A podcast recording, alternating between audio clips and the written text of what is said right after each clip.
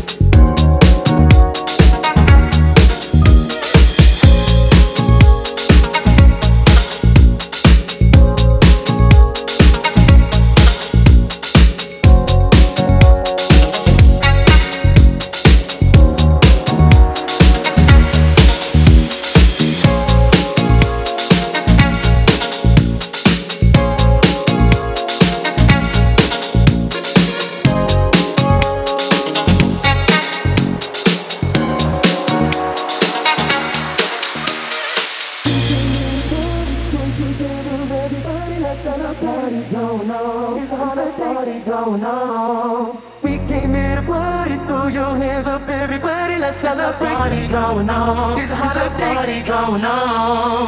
We came in a party, joined together every